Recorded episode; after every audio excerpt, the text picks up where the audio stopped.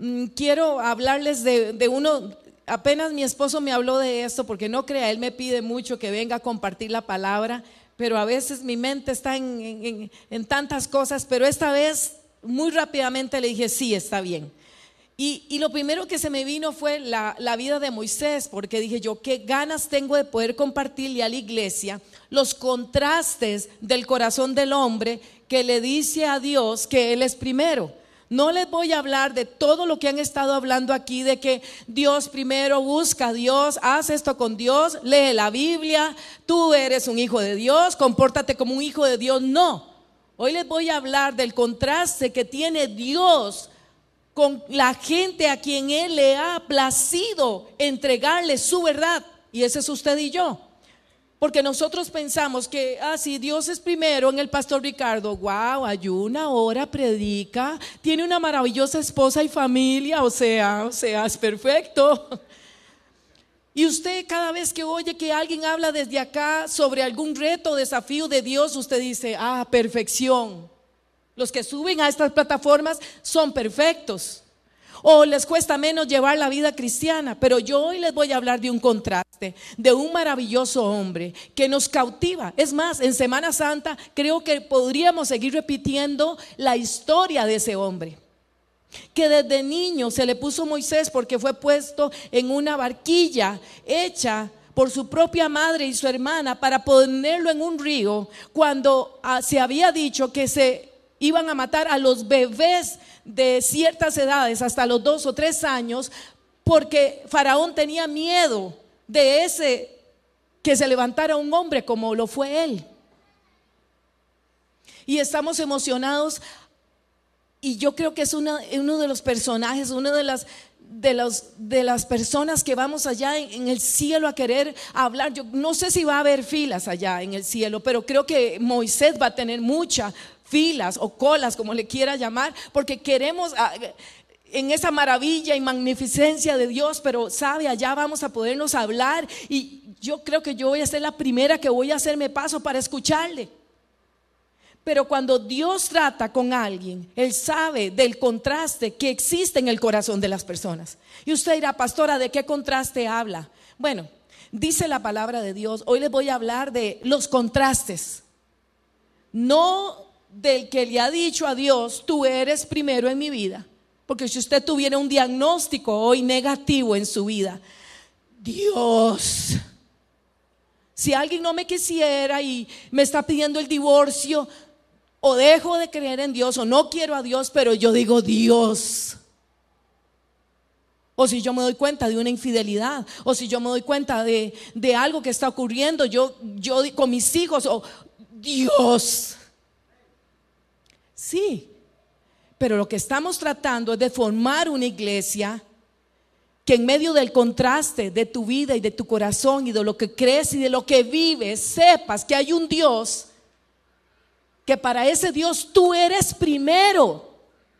Porque Él dice, no me eligieron ustedes a mí, yo los elegí a ustedes y los he puesto para que vayan y lleven fruto, ese fruto permanezca para que todo lo que pidan al Padre en mi nombre, Él lo haga. Usted no eligió a Dios, Dios lo eligió a usted. Si el pastor nos está enseñando que Dios es primero en tu vida, Dios te dice, no me importa si me tienes de primero, tú eres mi primer persona en mi corazón. Así como soy, así. Así de mentiroso, así. Así que tengo una doble vida, así. Así como me comporto en casa, así. Así como recuerdo cosas que a veces me avergüenzan de la manera en que me expreso o dije algo. Sí, así. De la manera en que tú piensas también. El pensamiento es tremendo porque es algo que solo tú tienes y sabes. Nadie puede discernir tu pensamiento, solo el Espíritu. Entonces, hablo hoy de esta persona, Éxodo 2, características de esa persona. Voy un poquito rápido, pero dice Éxodo 2, 11, que en aquellos días sucedió que crecido ya Moisés, él sale, eh, miró cómo los hebreos tenían las tareas, cómo las estaban haciendo, y miró a un egipcio golpeando a un hebreo. Ya ustedes saben la historia. ¿Y qué hizo él? Dice aquí literalmente, entonces miró a todas partes. Eh, eh, eh, Porque lo que haces, sabes. ¿Dónde lo haces?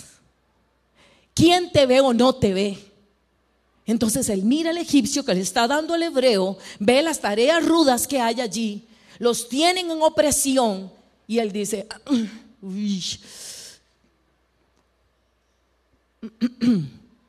no hay nadie, toma al egipcio, se pelea y lo mata.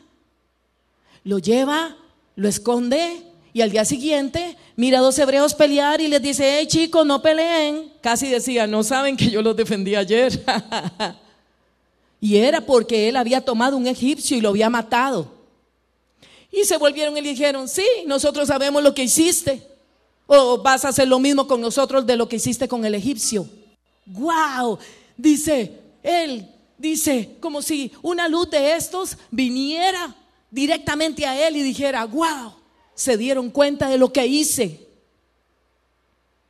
Porque Dios, que sabía lo que iba a hacer con Moisés, pero el contraste entre lo que Él pide y lo que somos, Dios tiene que lidiar con tantas cosas en nosotros.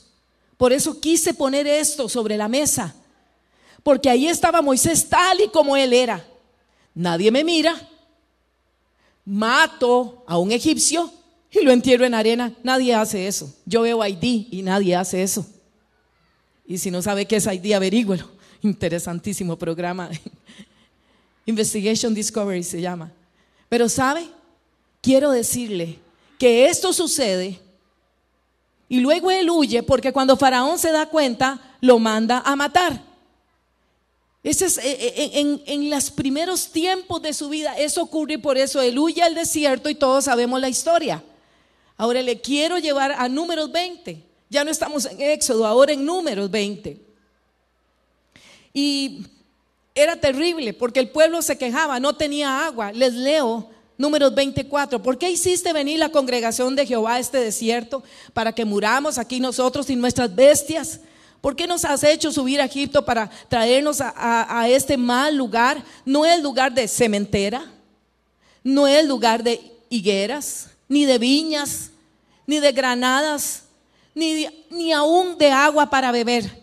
Y dice, toda la, toma la vara, le dice Dios, y reúne la congregación, tú y Aarón tu hermano, hablen a la peña a vista de ellos, y ella dará su agua. Les sacarás aguas de la peña. Y estaban lidiando al pueblo con Moisés y quejándose, y darás de beber a la congregación y a sus bestias. Entonces Moisés toma la vara delante de Jehová, como él le mandó. Hasta ahí vamos bien, versículo 9 del capítulo 20. El 10 dice, y reunieron Moisés y Aarón a la congregación delante de la peña. Y entonces, perfecto, así había dicho Dios, háblale a la peña, ta, ta, ta, ta, reúne a toda la congregación, ahí está la congregación, ahí está Aarón, ahí está Moisés, y Moisés dice, les digo, oíd ahora rebeldes, os hemos de hacer salir aguas de esta peña como, como sarcásticamente. Ajá, ¿Qué voy a hacer yo? ¿Voy a hacer sacar aguas de esta peña o no me va a dar la gana de sacar aguas de esta peña? Entonces dice que Moisés alzó la mano, golpea la peña con su vara dos veces y salieron muchas aguas y toda la congregación bebió. Él hizo como él quiso. Porque lo que quiero decir es que la maldad no sé cómo decirlo, no sé si es un buen mensaje, un mal mensaje, hablando de que Dios es primero, debía haber venido toda romántica a decirles lo maravilloso que son, porque tienen a Dios primero y porque están un domingo en iglesia aquí y otros que están viendo virtualmente. Pero yo quiero decirles que no, que en este contraste de lo que Dios quiere sacar de tu vida y lo que somos son cosas muy diferentes. ¿Está conmigo? El hombre Dice, ¿será que voy a sacar aguas para ustedes, rebeldes? Y seguro les dijo otras palabras, pero como había que escribir la Biblia, no se mencionan.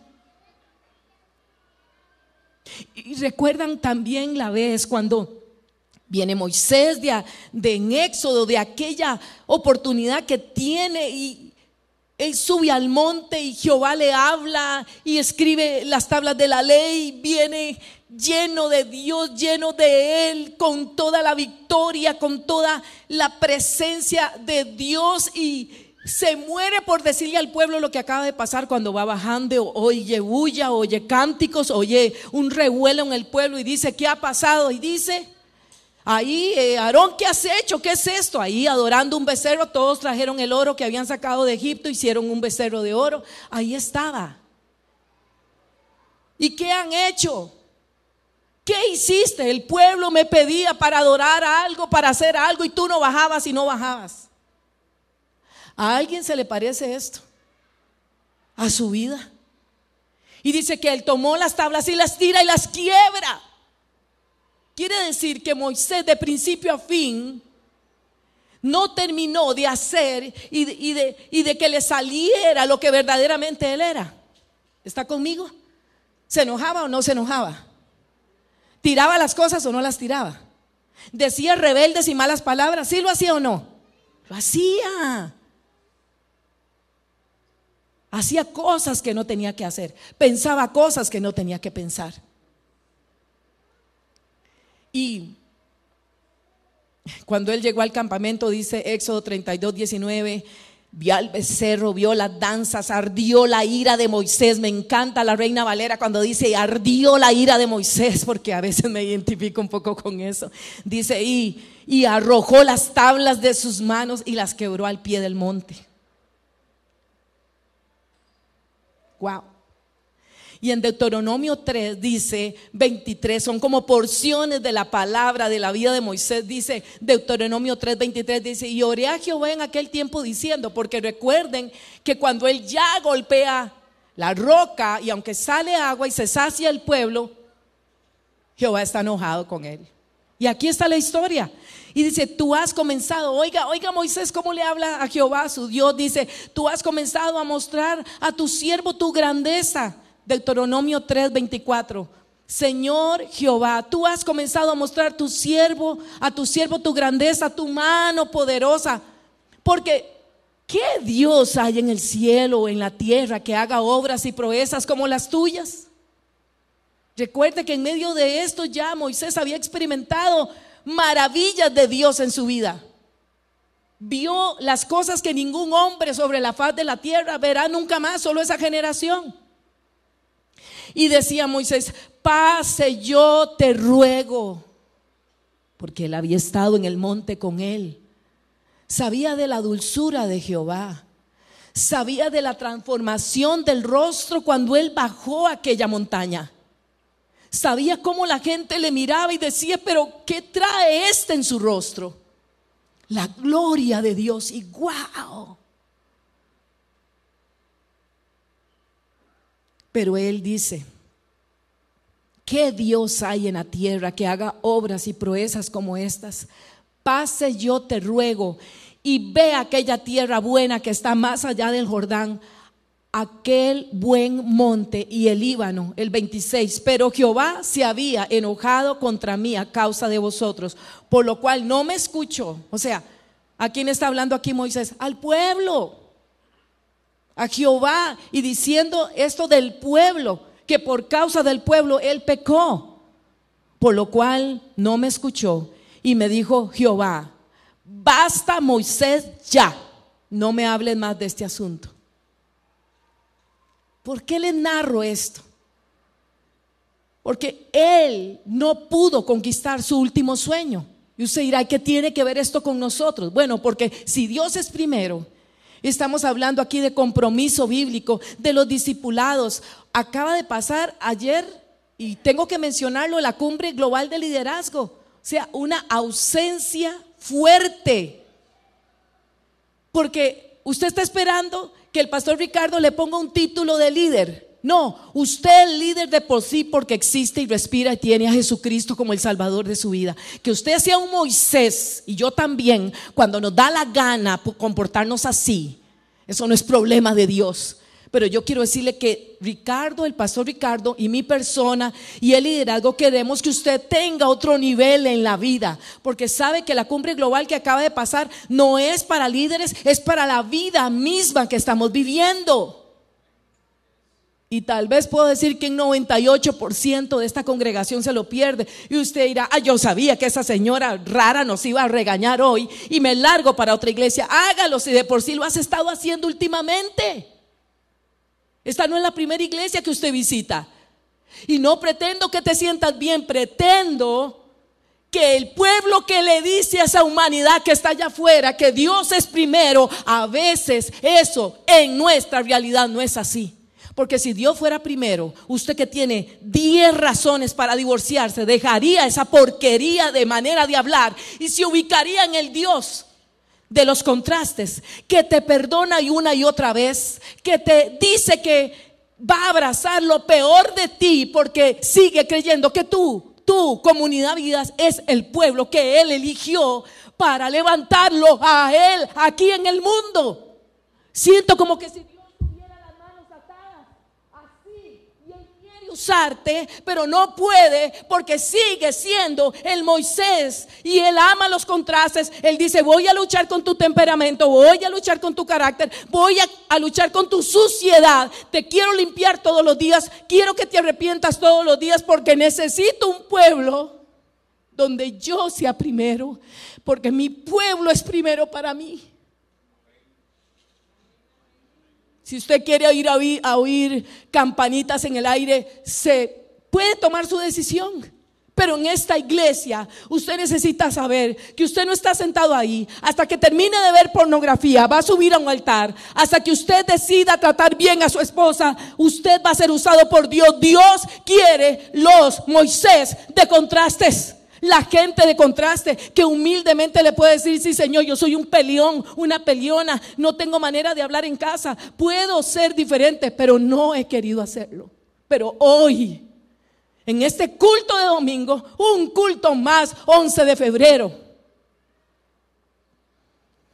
¿por qué no llegar a pensar que yo puedo ser diferente? Y me da cosa con Dios.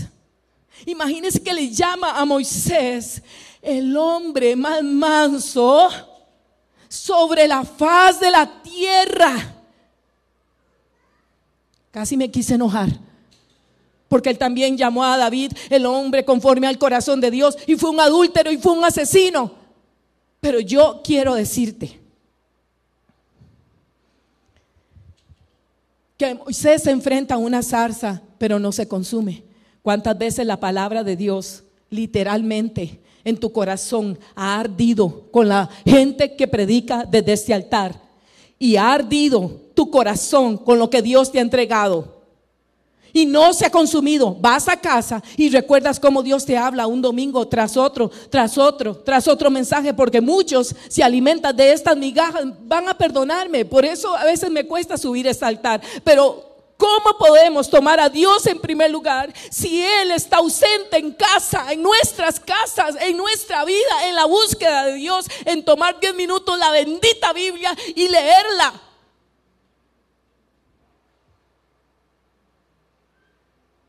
Y Dios es primero. Pues yo no soy romántica, yo quiero decirle que Dios es primero. Si usted y yo llegamos a nuestra casa, abrimos nuestra Biblia, sentamos a nuestra gente y la podemos leer con ella. No predicar, no le predique a su familia, pero diga, vamos a leer un salmo, vamos a leer un proverbio. Usted y yo hacemos eso. Usted que tiene empresa, para un momentito el trabajo o una mañana llega con alegría, con pan, un bollo de pan calientito de esos de bueno, a mí me gusta pan por kilo, la verdad, tengo que... Ahí andan los kilos, chiquillos, y el pan rodando no sé por dónde, pero en serio, en serio. Usted ha hecho un alto antes de empezar en su empresa con algo y haberles dicho, ustedes son importantes para mí. Por eso hoy les voy a leer un versículo bíblico del libro de Proverbios. Pero ya, ya me imagino cómo somos, cómo nos levantamos. Peor que esos impíos que ni tienen a Dios, esos van a ser excusados delante de Dios. Eso, eso, eso. Pero nosotros, los de Dios primero, es en serio. ¿Sabe por qué el ambiente familiar es lo que es? Porque es lo que has construido. No le metan la culpa a nadie. Hombres que están aquí, sí, Les digo, ustedes son responsables en mucho de lo que pasa en su hogar porque no han querido tomar el sacerdocio de que Dios les llama que son. Usted puede estarse muriendo, papito. Usted puede estar sintiéndose mal, pero usted va a levantar a Dios en alto y le va a decir a su esposa, mira, perdóname, vamos a alinear esta casa. ¿Sabe por qué los adolescentes se comportan como se comportan? Porque mamá jala para acá y papá jala para acá. Cuando ellos, tienen alianzas, ¿sabe cuándo papá les dice que sí? Cuando mamá les dice que, que sí. Cuando uno y el otro, hasta hacerlos enojar y pelear uno del otro.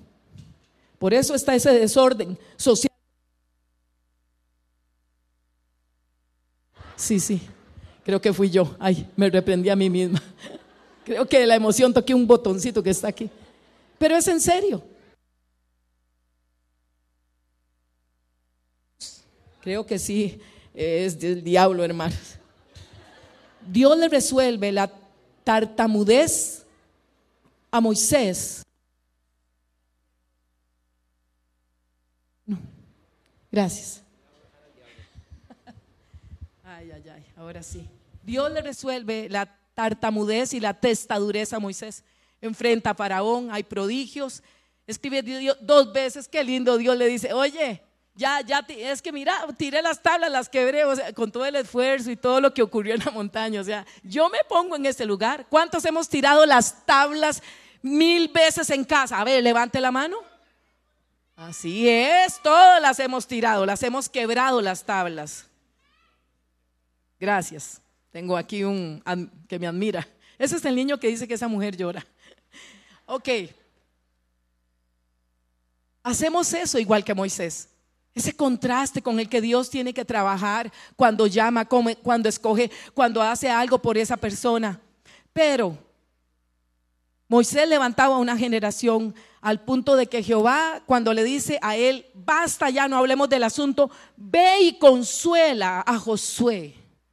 Qué tremendo, o sea, Dios se la sabe de todas, todas. Nada lo sorprende. Si usted no quiere hacer ni obedecer a Dios, porque sabe, la iglesia de este siglo nuestro y la gente que asiste a las iglesias solo espera el romanticismo, y no estoy criticando lo que se hace desde el altar, pero no hay confrontación alguna. No, yo me levanto, me voy a casa, hago lo que quiera, Muchos hombres viven como solteros con sus amigos saliendo y vienen un domingo a la iglesia y la mujer también revisando teléfonos, toda celosa, viendo a ver qué hace, por dónde respira. El pobre hombre no tiene ni, ni tranquilidad. Al final, déjelo que haga lo que quiere, no se rebaje mujer, pero alíñese usted a Dios, mamita. Hay mujeres esperando que sus cónyuges cambien. O, con, los hombres esperando que las mujeres cambien. Yo le digo, alíñese a lo que Dios le pidió que hiciera. Entréguele los contrastes que usted, usted, usted, usted, usted, usted, usted y usted lo tienen y yo también. Dios lidia con contrastes. Esta parte, para terminar, dice el corazón de Dios en medio de los contrastes. Número 12, 3 dice, aquel varón Moisés era muy manso, hasta me da cólera cuando dice muy, manso más que todos los hombres sobre la tierra. El 6 dice, y él les dijo, oíd ahora mis palabras cuando haya entre vosotros profeta de Jehová. Oiga lo que dice Dios. Dios le está hablando aquí a Moisés, esta parte que voy a leer, porque él se hace de una esposa que no le parecía ni a Aarón su hermano ni a María su hermana. ¿Están conmigo? Hasta desde ahí comenzaban los chismes y las críticas, ¿saben? Y dice, y Jehová dijo, y él les dijo, oíd ahora mis palabras, cuando hay entre vosotros profeta de Jehová, le apareceré en visión, en sueños y hablaré con él. No así a mi siervo Moisés lleno de contrastes, que es fiel en toda mi casa. Cara a cara hablaré con él, claramente, no por figuras, y, veré la, y verá la apariencia de Jehová. O sea, era premiado en medio de toda esa molestia personalidad que tenía Moisés. Dice, Aarón y María hablaron en contra de Moisés por haberse unido a esa mujer. Pero dice, a Moisés, cara a cara hablaré con él, claramente, no por figuras, verá la apariencia de Jehová. Y le voy a decir a todos, lo que, a los que Dios es primero. Deje de pedirle a Dios que lo cambie. Dios lo ama y la ama. Dios va a agarrar el paquete y en el camino va a transformar. En serio, no, no, conozco mucha gente transformada o cambiada, sentada 40 años en una iglesia sin hacer nada. Ahí no hay transformación alguna, la transformación es netamente religiosa. Puede ser que haya alguien que lo hizo, no lo sé. Al final del mensaje usted va a entender por qué soy tan ruda y por qué soy tan tajante cuando hablo de esto. El Señor quiere hablar con usted y ponga su nombre cara a cara. Él no quiere mostrarle figuras ambiguas, sombras, que usted no comprenda. Él quiere hablarle a usted claramente. Y Él quiere, no solamente, dice aquí, verá la apariencia de Jehová, sino que, sino que quiere que usted sea la imagen de Él. Quiere que Mauren sea la apariencia de Jehová. Y mire, Éxodo 4, ahí entre los 10 versículos, del versículo 10 en adelante, Jehová se enoja cuando Moisés pone todo aquello que él es tartamudo, que aquí, que allá. Y en el versículo 16 de Éxodo 4 dice, él decía, yo no puedo hablar, sabes que es Aarón eh, el que habla bien. Y el Señor le dice, yo sé todo de Aarón, sé que él habla bien, sé que tú no hablas bien. Y el 16, Éxodo 4, 16 dice, y él hablará por ti al pueblo. Oiga, no está hablando de Moisés, está hablando de Aarón. Él te será a ti en lugar de boca. Aarón iba a hablar como si fuera la boca de Moisés. Y tú serás para él, está hablando de Aarón, y tú serás para él en lugar de Dios. Y si algo quisiera que usted se llevara a su casa y yo a la mía, es que se repiten los contrastes de las personas con respecto al llamado de Dios. Él dice, sí, Aarón será tu boca él va a hablar por ti porque sigues insistiendo en tu tartamudez. Pero tú le serás Aarón en lugar de qué? De Dios. Y aquí va el desafío de esta mañana.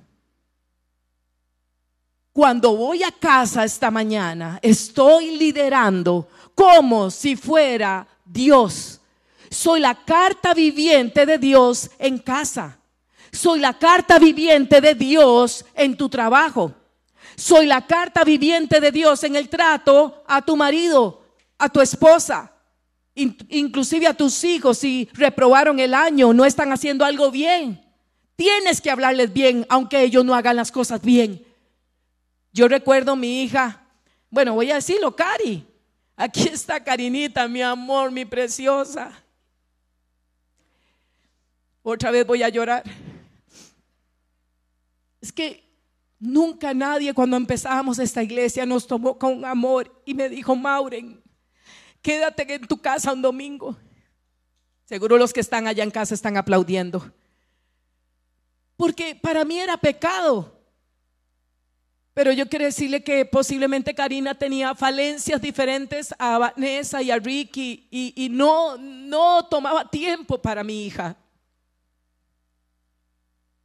para que sepan que toda la construcción de este edificio y los años de trabajo sí repercuten en la familia. Karina necesitaba más atención mía y yo no se lo pude dar. Y cuando Karina sacaba un 60 en un examen, yo decía, bravo Karina, bravo Cari, porque para mí un 60 era como un 100. ¿Está conmigo? Así era. Y luego, inclusive tuvo profesores o alguna profesora cuando salió del colegio que le dijo unas palabras. Y Karina es una modista que hace unos vestidos de novia impresionante. Ella yo le he dicho, créasela más para que usted, bueno, puede cobrar lo que le dé la gana haciendo maravillas con esas máquinas. Es diseñadora y ella hace el anuncio eh, de camino y ella da clases también. Es, es una chica preciosa y mi hija Vanessa que está aquí es odontóloga, pero el contraste, había que fortalecer la vida de esta niña y yo no tenía o no me daba cuenta, no tuve a alguien que me dijera, Mauren, dedícale más tiempo a tu hija o a tus hijos. ¿Para qué los regañas tanto? ¿Por qué no tomas un tiempo en la mesa y dejas el celular a un lado y haces un juego de mesa? Un invento. Vean, hermanos, yo tengo mi marido que ustedes yo sé que lo aman, es el pastor, pero en casa yo tuve que poner reglas, pregúntele a ellas. Celular fuera de las mesas. Aquí hay gente que nos visita y sabe que en mi mesa cuando se come, ningún tiempo de comida hay un celular en la mesa. Y si lo hay, hay que hacerlo a un lado. Y si va a hablar o a contestar, se levanta de la mesa y se va. Porque yo les digo que somos la generación que donde Dios es primero y ni siquiera, ni le damos gracias a Dios, empezamos a comer no hay un tiempo ni siquiera para darle gracias a Dios que tenemos vida y salud para comer esos alimentos. Eso se nos ha olvidado y lo hemos dejado de lado y hasta nos da pena orar en un restaurante. Nuestra familia procura seguirlo haciendo. Y hablo esto de Cari porque, ay Señor, ya este, casi termino, hermanos. Para los que están allá en casa es que mi marido acaba de entrar, el Amsa Hamnira, baby. Entonces, tú serás para él en lugar de Dios. Por eso los maridos nos deben de tratar como reinas. Usted falla cuando hay palabras ásperas en usted. O no habla claro con su mujer que debe ponerla al día Sí, sí, sí, sí. ¿Sabe por qué las mujeres abusan de los hombres? Porque no hay un caballero, un hombre que con respeto y amor le diga a su mujer, vea mamita, un momento, así es como me vas a tratar. No, no, no, no. Yo no voy a decir quién, ni mucho menos, ni jamás, pero tenemos unos amigos que amamos del cielo a la tierra. Y dicen ustedes, no voy a ser amiga nunca de la pastora porque un día va a predicar de mí. Pero le voy a decir, ese hombre no sé si voy a morir primero, pero cuando esté viendo el ataúd de ese hombre, fue lo que quiso que su esposa hiciera con él. Porque hay cosas que no match, o sea, no calzan. Hablando de todos estos contrastes que tenemos, donde la Biblia dice que Jehová, usted dirá, pastor, eso era Moisés, eso era Moisés, era la boca de Dios. No, señores, para eso está escrito esto. Usted es la boca de Dios. Wow. Don Ricardo, cuando yo predico esto y me lo digo a mí misma, yo digo, ¿cuántas veces no he sido la boca de Dios? ¿Cuántas veces no he tenido en mi corazón el deseo de Dios para con los mismos míos de casa? Usted y yo sí necesitamos entregarle a nuestro Dios nuestros contrastes. Nadie mejor que nosotros lo sabemos. Cuando Ricardo y yo no tenemos algo bueno que hablar, ni de alguien o de algo, tenemos que callar. Él y yo tenemos un trato. Mire, si no pelearíamos cada 10 minutos.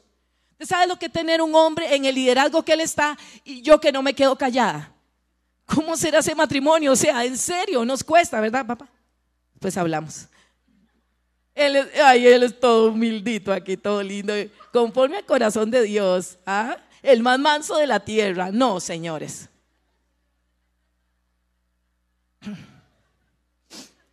¿Por qué enseño sobre el pueblo que dice que Dios es primero?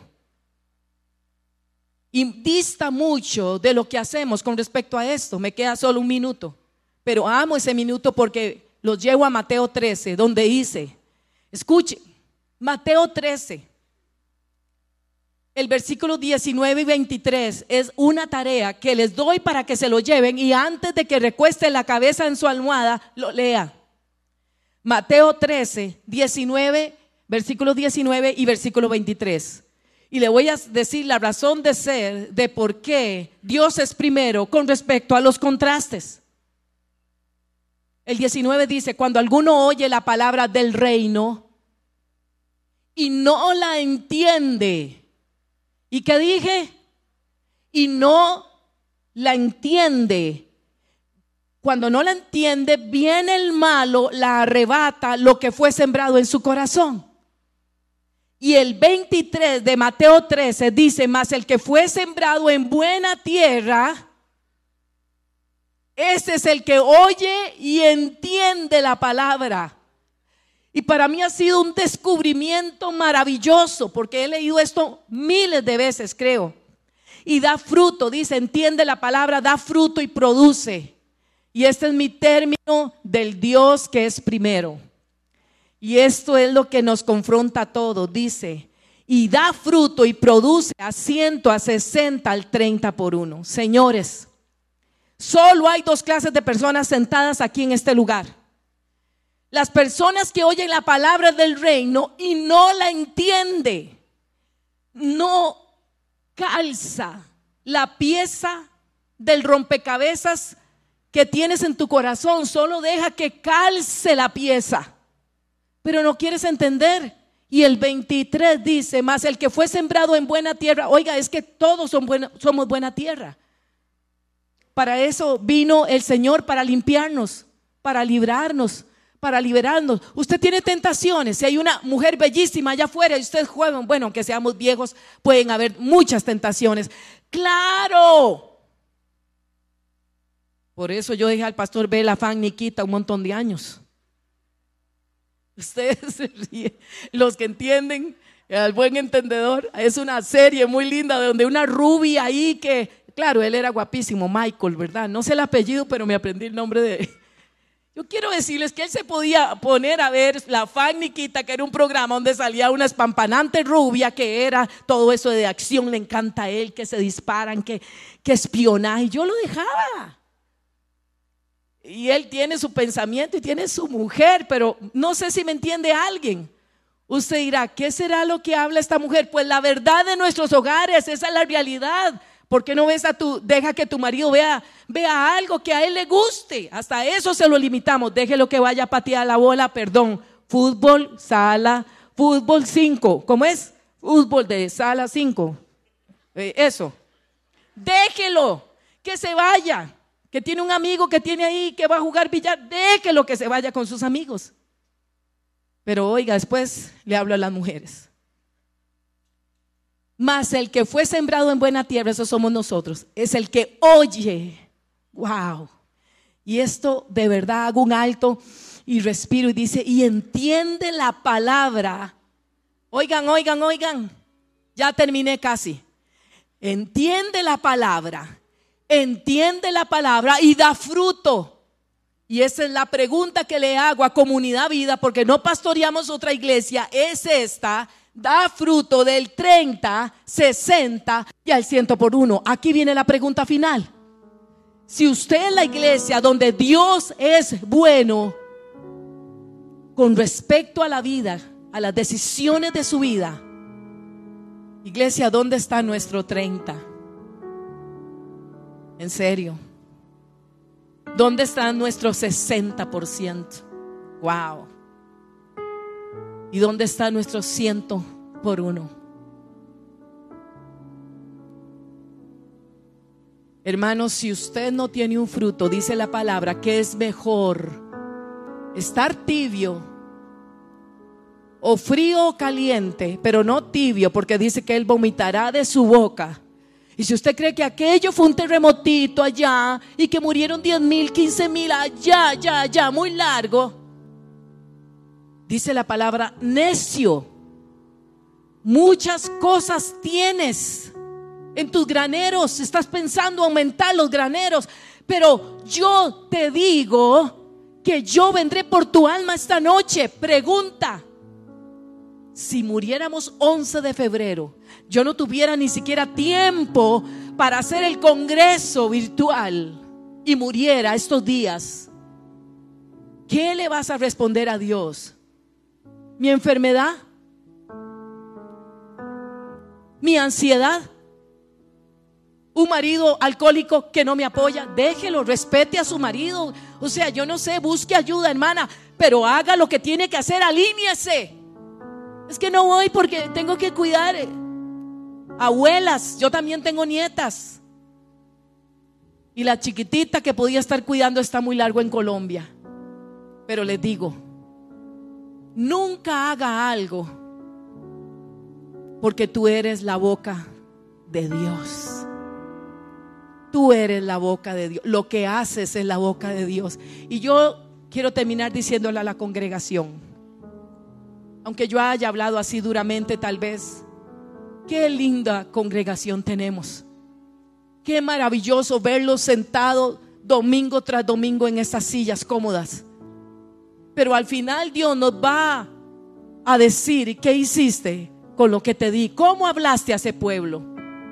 Yo quiero que si es posible se ponga de pie. Y no, no sé si quiere enojarse o algo, pero tal vez decirle más bien, Señor, yo te entrego el contraste con el que tienes que lidiar. Porque Moisés no sabía, miraba sus limitaciones como la tartamudez. Y él hizo tantas proezas, pero miren, al final de su vida también no obedece, le manda unas cuantas palabras al pueblo rebelde, golpea la roca dos veces, sale lo que tiene que salir porque lo que Dios promete, Él hace, se sació de agua todo el pueblo y al final él le dijo, oh Dios.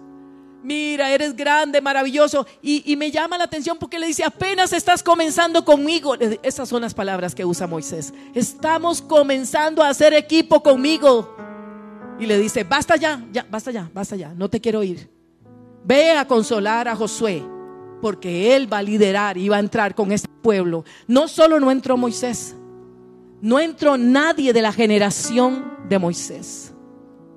¿Por qué no cierra sus ojos? Acostumbramos a orar inmediatamente. Le quiero regalar 30 segundos. 30 segundos para que le diga a Dios que usted le entrega el contraste de su vida ¿Qué se contrasta? Lo que Él te pide y lo que Él quiere sacar de ti, lo mejor de ti, sigue creyendo en ti. Pero hay cosas que hacemos que nos avergüenzan y no hemos actuado conforme Dios lo quiere. Si tú crees que tú vas a alcanzar esa meta, entregándole tu cuerpo a cualquier persona, a cualquier mujer o a cualquier hombre, pecando una y otra vez, que al final te digo, Dios te sigue amando, pero cuando estás acostado en esa cama, hay una insatisfacción por esa vida desordenada sexualmente hablando, por esos pensamientos que sin control. Señor, tomamos estos segundos para meditar sobre ese contraste, lo que tengo que confesar delante de ti y ayúdame y fortaléceme. Vamos, dígaselo a Él con sus propias palabras.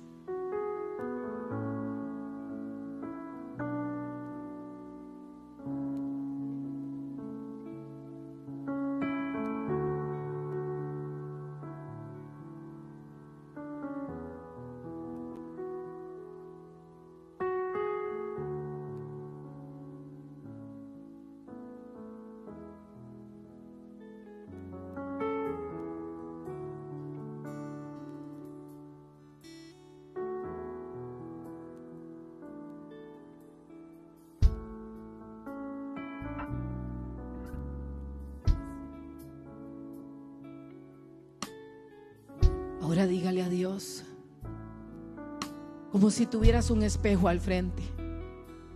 Sabe, yo siento que Dios está tocando jóvenes hoy que pondrán su mirada en la niñez de esta iglesia. Demasiado lo que Dios te ha dado para que estés solo ahí.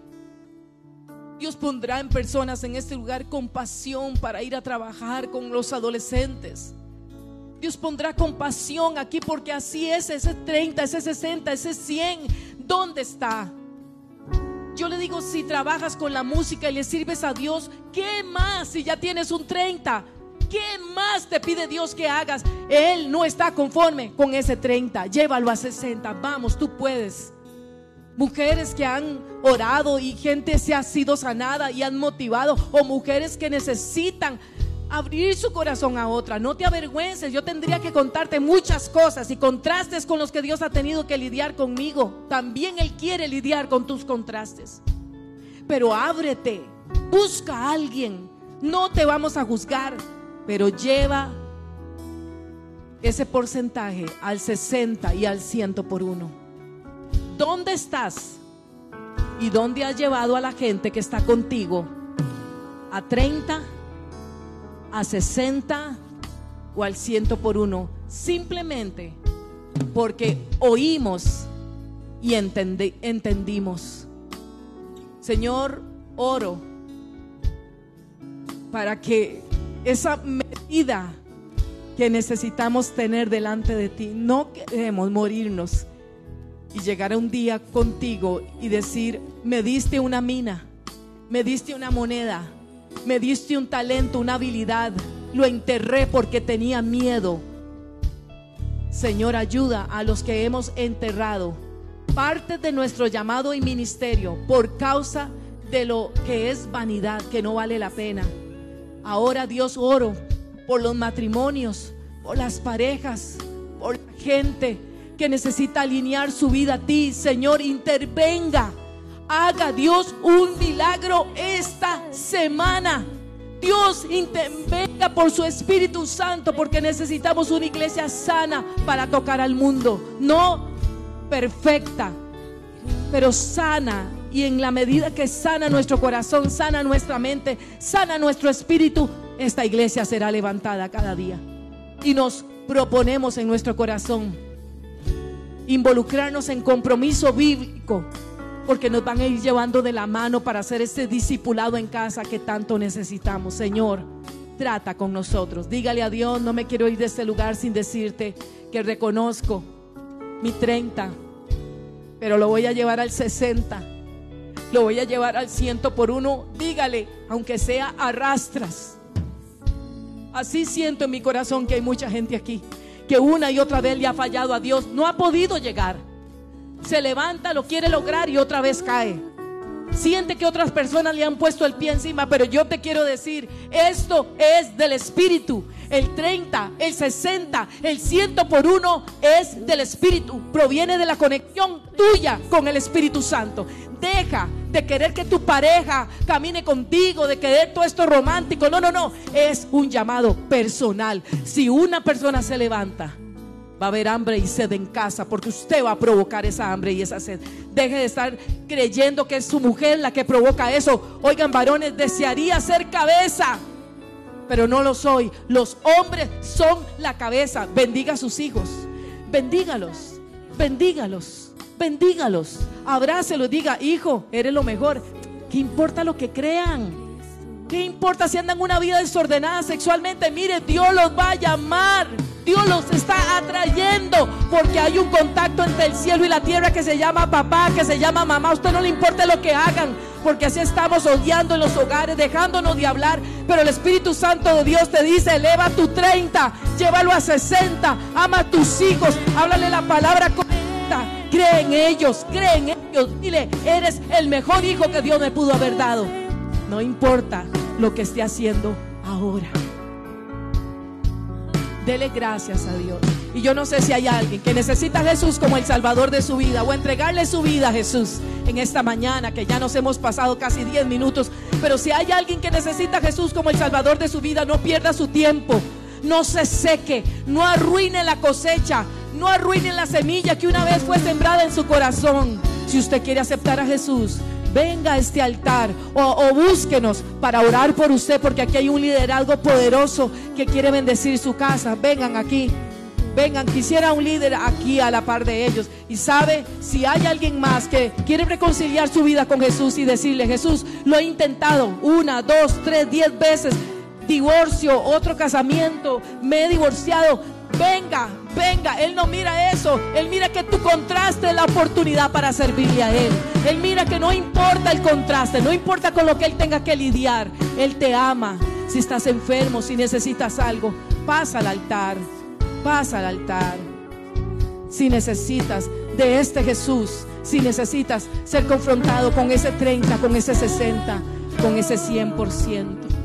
Aquí hay una joven que necesita ser abrazada.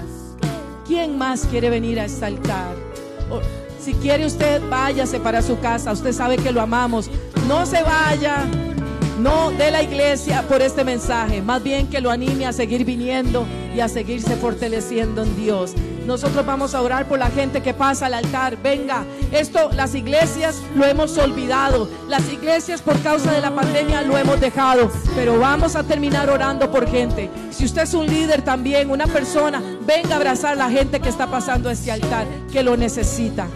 Y créanse todos que son líderes. Créanse todos que son líderes. Esta es una iglesia de liderazgo. Los bendecimos en el nombre de Jesús y vayan con paz.